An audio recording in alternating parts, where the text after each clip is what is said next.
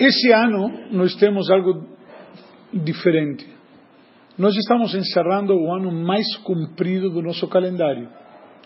Um ano que tem 385 dias. Nós estudamos que o calendário tem algumas opções. O ano além de ser bissexto, onde quando temos um ano, um ano bissexto acrescentamos um mês a mais de 30 dias.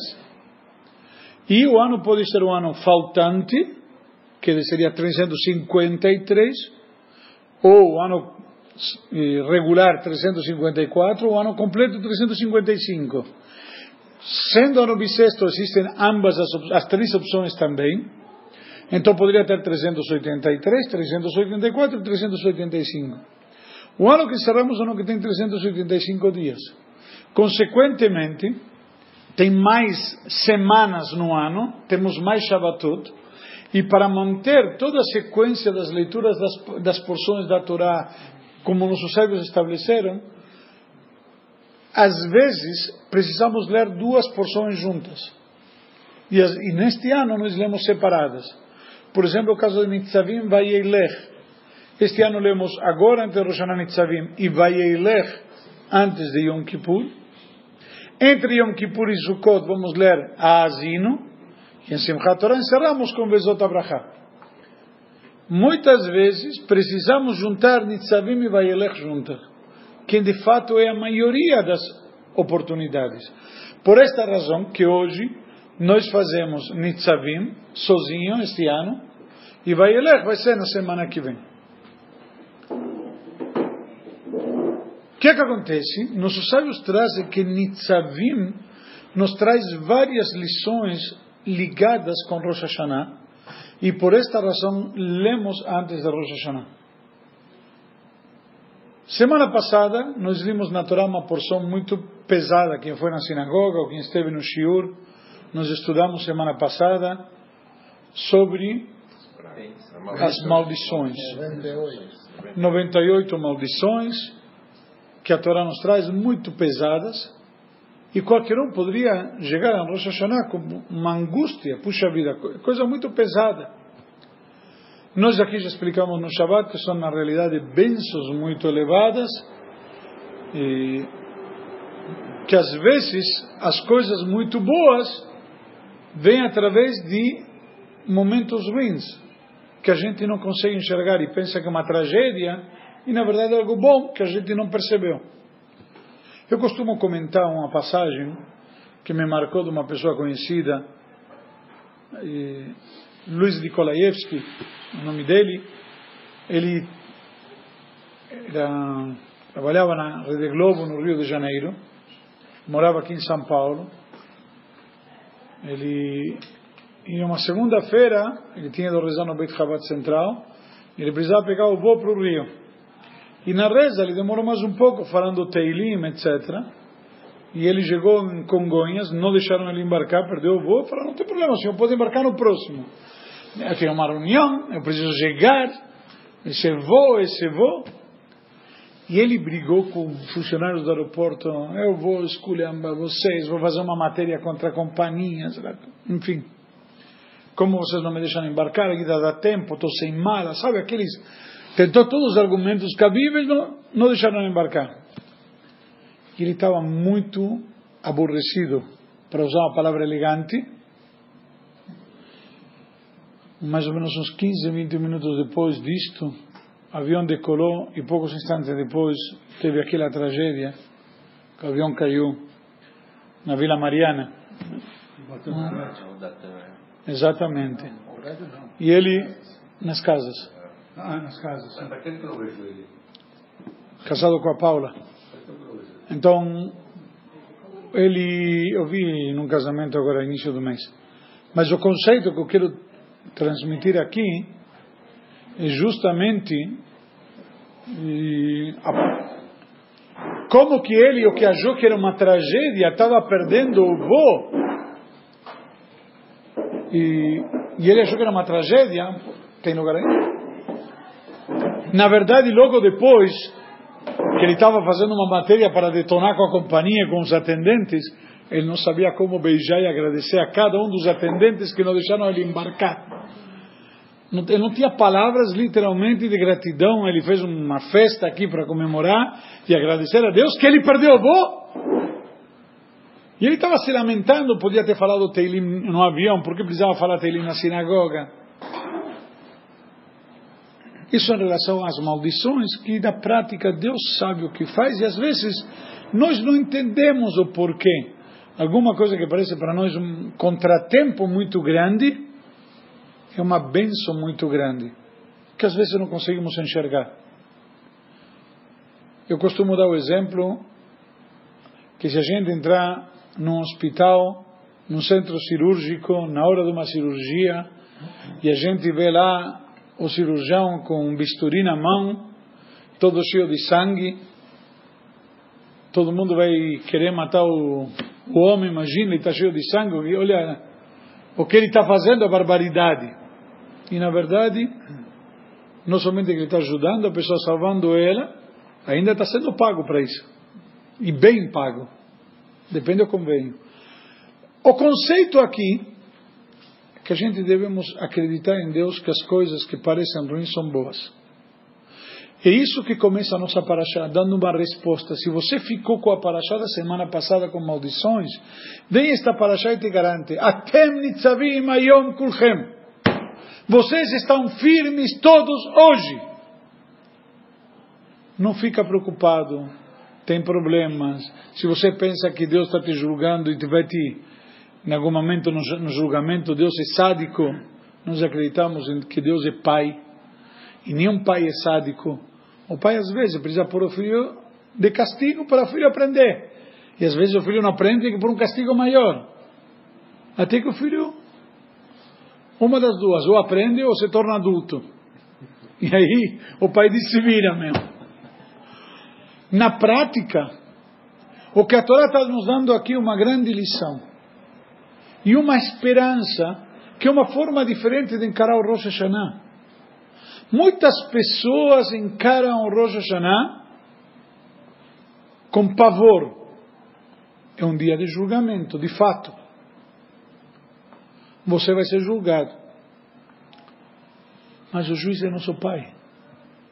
Nós somos malandros nós falamos na Tfilá, Avinu Malkeinu, nosso pai, nosso rei. Nós apelamos que ele é o nosso pai. Então, é verdade que ele está julgando, é verdade que ele está no trono sentado lá, no Yom Adin, dia do julgamento, mas nós apelamos. Por isso que comemos coisas doces. Por isso que Rosh Hashanah, mesmo que um dia de julgamento, a gente é um dia de Yom Tov, um dia alegre. É um dia sério. Mas não não é Tisha Não é um dia de desespero, de tragédia. Bem pelo contrário, é dia de seriedade.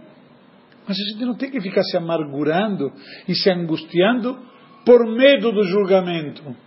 Por quê? Porque até Nitzavim Ayom Kulchem. Vocês estão todos firmes hoje. Por que estamos firmes? Por quê? Simples. Esta paraxá, que é uma das mais curtas da Torá, tem 40 versículos. Na semana que vem, menor ainda. Esta paraxá, que tem 40 versículos, ela nos dá os maiores princípios da fé judaica. E um deles é tshuva. O poder do arrependimento. O que significa tshuva, arrependimento? É a decisão de a gente se reconectar então, se alguma coisa não dava certo, eu quero fazer, eu quero fazer as pazes. Fazer as pazes com Deus, fazer as pazes com semelhante. O semelhante pode ser marido, pode ser esposa, pode ser irmão, irmã, sócio, sócia, vizinhos, colegas. Por que não? Chuva significa um arrependimento sincero. É isso que a Torá nos promete aqui no início da Parashá, Tel Mitzavim, vocês estão firmes. Por quê? Por que nos promete que estão firmes?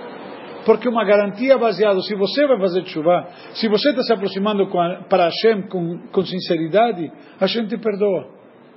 E eu vou fazer uma pergunta aqui, a maioria somos pais. Quem de nós que não vê um filho pedir perdão, a gente não perdoa? A gente vai dizer: não vou ajudar, não vou fazer, não quero nem saber, nunca mais. Passa dois minutos e acabou. É simples, é natural. É o filho. Hashem é nosso pai. É Avino Malkeino. Por isso que nós falamos, isso na Tfilah começamos assim. Agora depende de sermos sinceros. Deus nos garante até Nitzavim Ayom Kruchem. Vocês estão firmes hoje. E comentam, comentam nos, traz nos comentaristas que significa Ayom hoje, Ayom Dinaraba, o dia do julgamento, e Rosh Hashanah Yom Kippur. E vocês estão firmes. Hashem garante essa firmeza, esse, como chama, eh, sairmos bem-sucedidos. Mas de que depende? De nós. Deus diz: a bola está com você. Simples. Se quer uma chance, eu te dou. Ah, nos deu ano passado. Deus é tão bom que nos dá de novo. Não é que ele tem uma memória. A gente, a gente na Tfilah, a gente três vezes por dia pedimos a Hashem, Slach Lano. Que pedimos a Deus desculpas. Três vezes ao dia falamos a Baruch Ata Hashem, Hanun Amar Ben falamos o nome de Deus. E não é Brachá Levatalá, garantimos que Hashem perdoou. Só cabe a nós fazer a chuva de verdade. Cabe a nós fazer a aproximação sincera e verdadeira. Isso é uma coisa pessoal. Mais um ano se passou, mais um ano foi-se. Tem duas formas de encarar. É mais um ano no nosso arquivo, no nosso, mais um ano de experiência.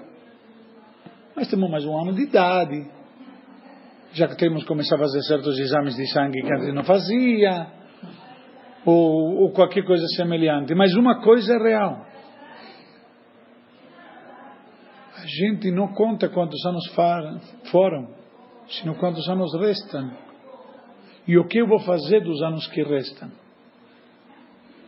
A gente tem a opção e o direito e o compromisso de fazer ter uma vida de, de sentido, uma vida de plenitude, uma vida para servir. Tem uma vez alguém falou assim, uma, que não vive para servir, não serve para viver.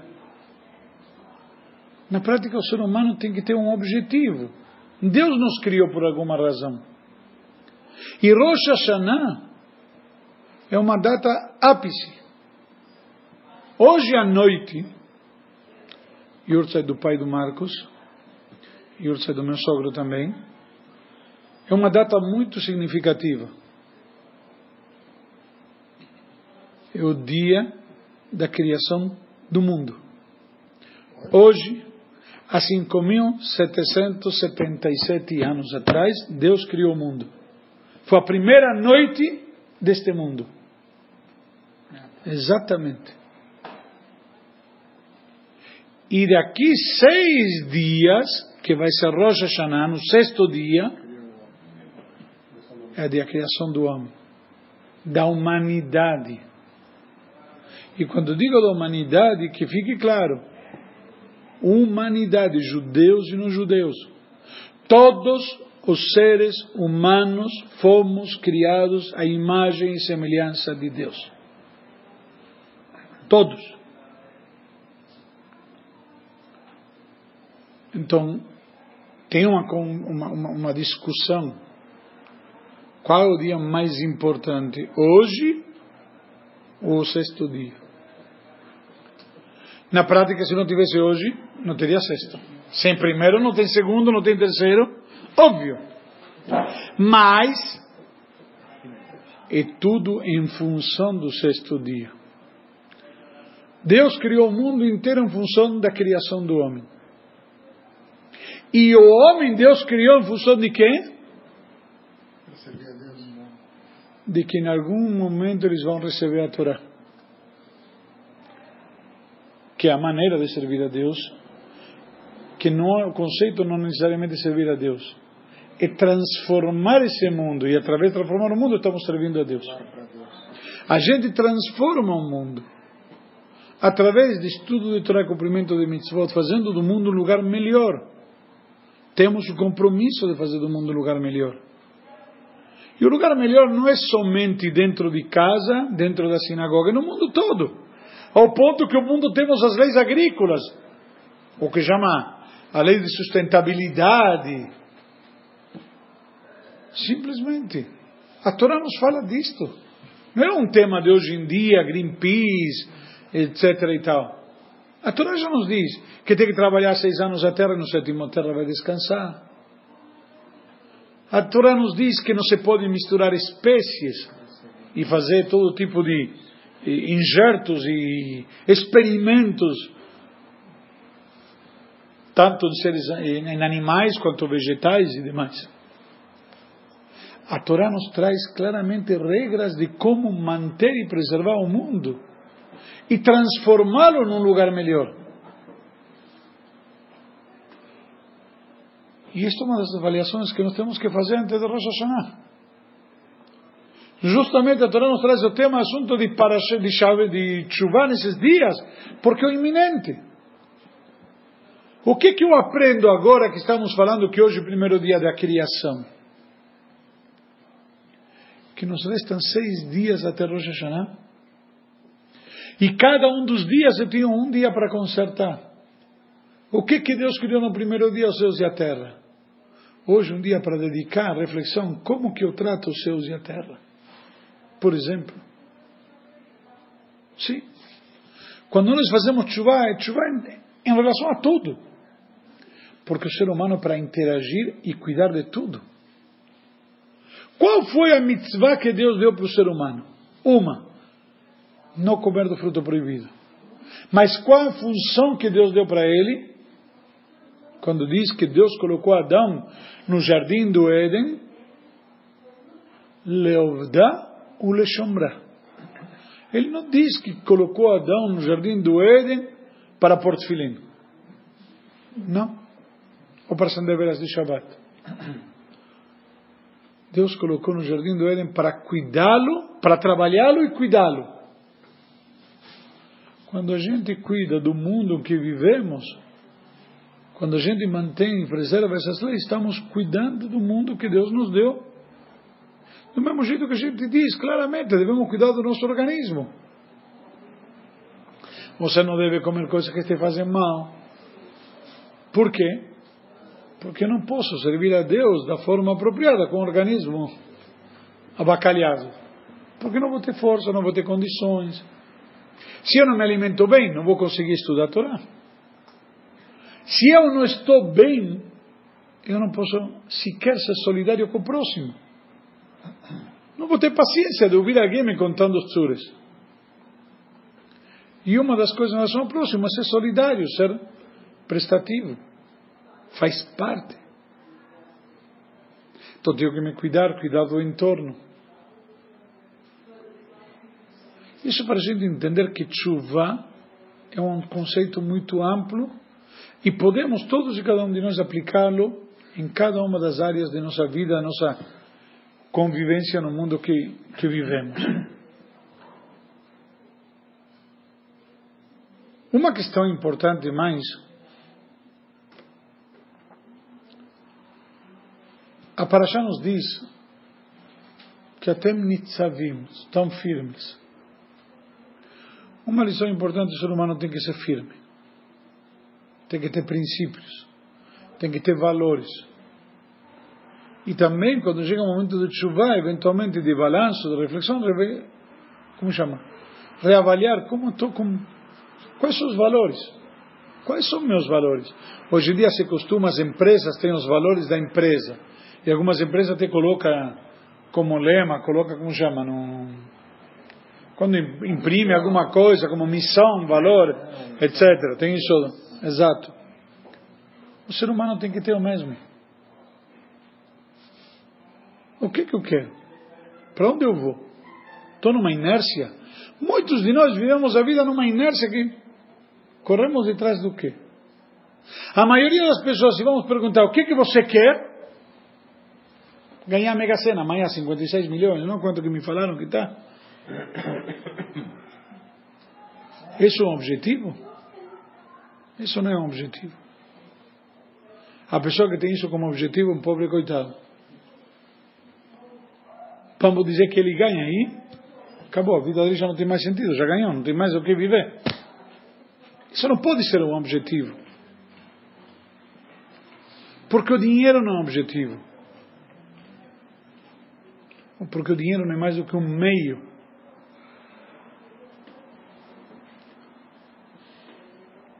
Tem a famosa parábola do cidadão que estava pescando no rio, no bem bom, com aquele chapéu de palha. Ele jogou duas, como chama, duas varas lá, preparou um anzol, jogou lá e sentou lá, vem, que pegue. Relaxado. De repente chega alguém do lado, todo agitado, joga quatro varas, e pega uma rede e coloca aquelas botas e entra no rio lá dentro e começa com a rede a juntar peixe. E fica olhando o outro lá deitado, no bem bom. O que você está fazendo? Eu? Estou pescando. Você está pescando? Você não está fazendo nada. Eu estou pescando. E outro pega peixe, vai lá e com a rede e os baldes e sai e as varas. E daí termina o dia e vai embora cheio de peixe. Volta no dia seguinte, a cena se repete. O outro cidadão está lá deitado, com as duas varinhas, tomando chimarrão. Essa é a versão argentina. Aí ele, de repente, começam os dois a conversar, sabe, depois de alguns dias juntos. O que, que você está fazendo? Não, porque isso, porque aquilo. Falei, para que você está lá todo agitado? Porque eu estou juntando, eu estou faturando, vou ter muito peixe e depois vou conseguir comprar um bote. E para quê? Como? Se eu comprar bote, eu vou poder ir no rio mais para dentro e pegar mais peixe. E quando pegar mais peixe, vou poder vender mais e ganhar mais dinheiro. E para quê? Como?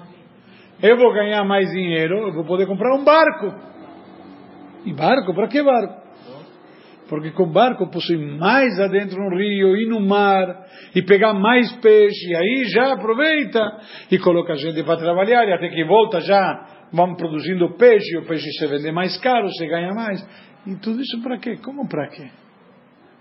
O dia que eu tiver com tudo isso, eu vou montar um frigorífico, vou montar uma estrutura grande, e aí, quando a estrutura crescer o suficiente, eu não vou ter mais problema, vou poder vir, sentar sossegado e pescar na boa aqui na praia. Na prática, o outro pode fazer isso sem tudo isso. A gente perde o foco. Vivemos numa sociedade consumista que nos ensina que o segredo da vida é fortuna e fama. Hoje de manhã aqui na sinagoga foi muito engraçado veio rezar uma pessoa, um médico que estava no Fantástico no, no domingo, e eu falei para ele, oh, me falaram que você estava no Fantástico, ontem já brinquei com ele, estava no Fantástico, me passa. Começamos a começar da matéria, o que foi a matéria, agora está muito, eh, como chama, muito em evidência o tema, aquele transplante de útero. E ele foi entrevistado lá, chamaram, chamaram ele, entrevistaram no Fantástico.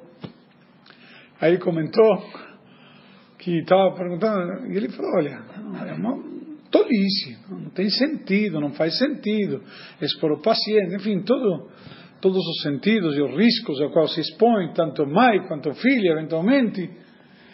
Não era o caso neste caso, mas ele comentou, uma, ele falou uma frase, olha, perguntando, para que, que o médico que fez, fez? Ele fez isso para poder estar no Fantástico. E olha eu, eu não fiz nada disso e eu que estou no fantástico em vez dele. Na prática, a frase me marcou ao ponto de que as pessoas querem esses dois minutos, por assim dizer, de fama e fazem qualquer coisa por isso. E a gente vê isso na prática. Chama a atenção, mas e ele pensa que Passou o dia, passou a semana, e que? Que diferença faz? Talvez seja carente. Não há dúvida que carência, mas estou falando que os valores que a sociedade de alguma forma te impõe estão totalmente deturpados. E a gente, em um momento de reflexão como este, é um momento de reavaliar. Espera aí, de trás do que eu estou correndo? O que que eu estou procurando? O que que eu almejo? Para quê? Por quê? E a gente não para. Vivemos uma vida que não tem tempo para parar. Não tem tempo para pensar. Tem, como diz o pessoal, não é? Se ficar o bicho come, se correr o bicho pega. É? Tá bom, pega, come. É. O bicho tem problema com o bicho, vai. Mas, na prática, às vezes, ao contrário, a Torá nos ensina que não é isso. Isso, isso é consumismo da sociedade. A sociedade não quer que pense. Pão e circo. Isso era bom na antiga Roma. Nós temos Torá. Não é pão e circo. É parar e refletir. Nós temos dias de reflexão. Nós temos dias de arrependimento. Nós temos dias de avaliação.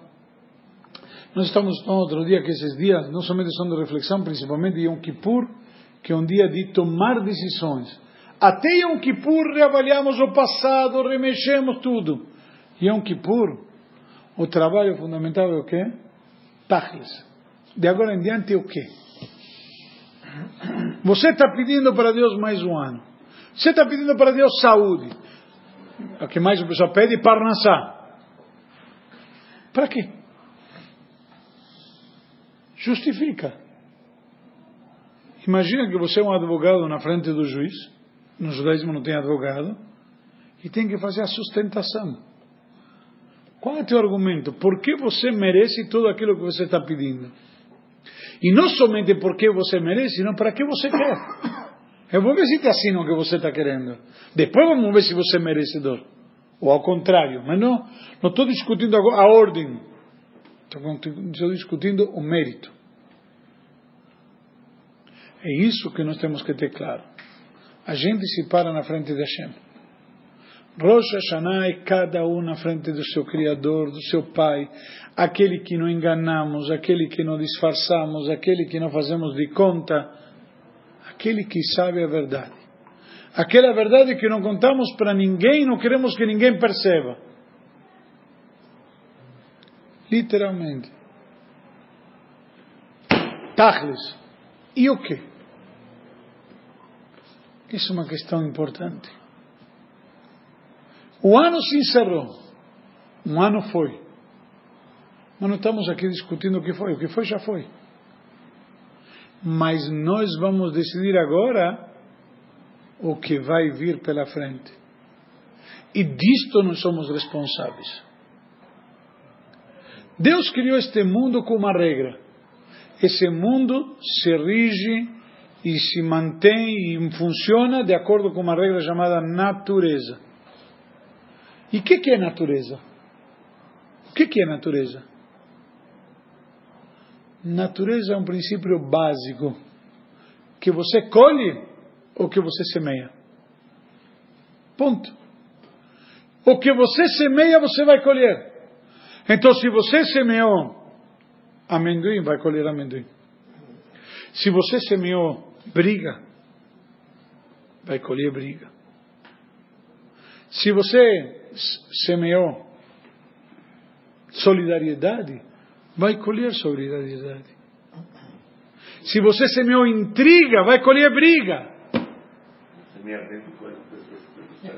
Se você semeia vento, vai colher tempestades. Sim. Esta é a natureza que Deus criou no mundo. Não se preocupe. Todo tem um prazo e os prazos se cumprem. As pessoas, lamentavelmente, pensam em uma sociedade capitalista onde, ah, é predatado. Não existe predatado. Passa para lá. Está pedindo. Não existe predatado. Entre aspas. Vai chegar. Vai chegar. Esse prazo vai chegar. Mais dia, menos dia, vai se cumprir. E que? Estamos na frente de, vamos estar na frente de Hashem. E Hashem sabe a verdade. Ele nos conhece muito bem. Ele sabe exatamente o que nós pretendemos, o que podemos. A pior tolice não é pretender ganhar Hashem, porque a gente nunca vai ganhar Hashem. A pior tolice é enganar a si mesmos. A gente enganar e pensar, não, porque ano que vem eu vou fazer tudo diferente. Eu vou ser diferente. Que no exemplo da mulher do, do ovo. Não conhece o exemplo da camponesa com ovo? Sabe o que é um ovo, não? Sim. Não, beitzim é plural. O ovo, tinha uma camponesa que encontrou um ovo. E ela estava, uma mulher muito pobre. Ela falou: se eu vou fazer frito, não vai render nada. Se eu vou fazer cozido, mas não dá para dar para os filhos também. Não vai ser suficiente. Mas eu sou uma mulher esperta. Eu vou falar com minha vizinha e pedir para ela me emprestar a galinha para chocar o ovo. Vai chocar o ovo e esse ovo vai dar um pintinho, que vai ser uma galinha, que vai dar mais ovos. E eu vou ter mais ovos, não vou ter só um. Mas não vou comer os ovos. Vou pegar outras galinhas emprestadas para chocar. E aí vou ter muitos ovos e muitos pintinhos e vou ter galinhas, e pintinhos, e ovos, e vou estar bem. Eu sou uma mulher esperta. Eu não vou comer os pintinhos nem as galinhas. Eu vou trocá-las por uma cabra. E a cabra vai me dar leite. E vou ter leite da cabra. E vou ter pintinhos, e ovos, e galinhas. E vou pegar o carneiro do vizinho, do outro vizinho, vou cruzar com a cabra e vai ter cabritos.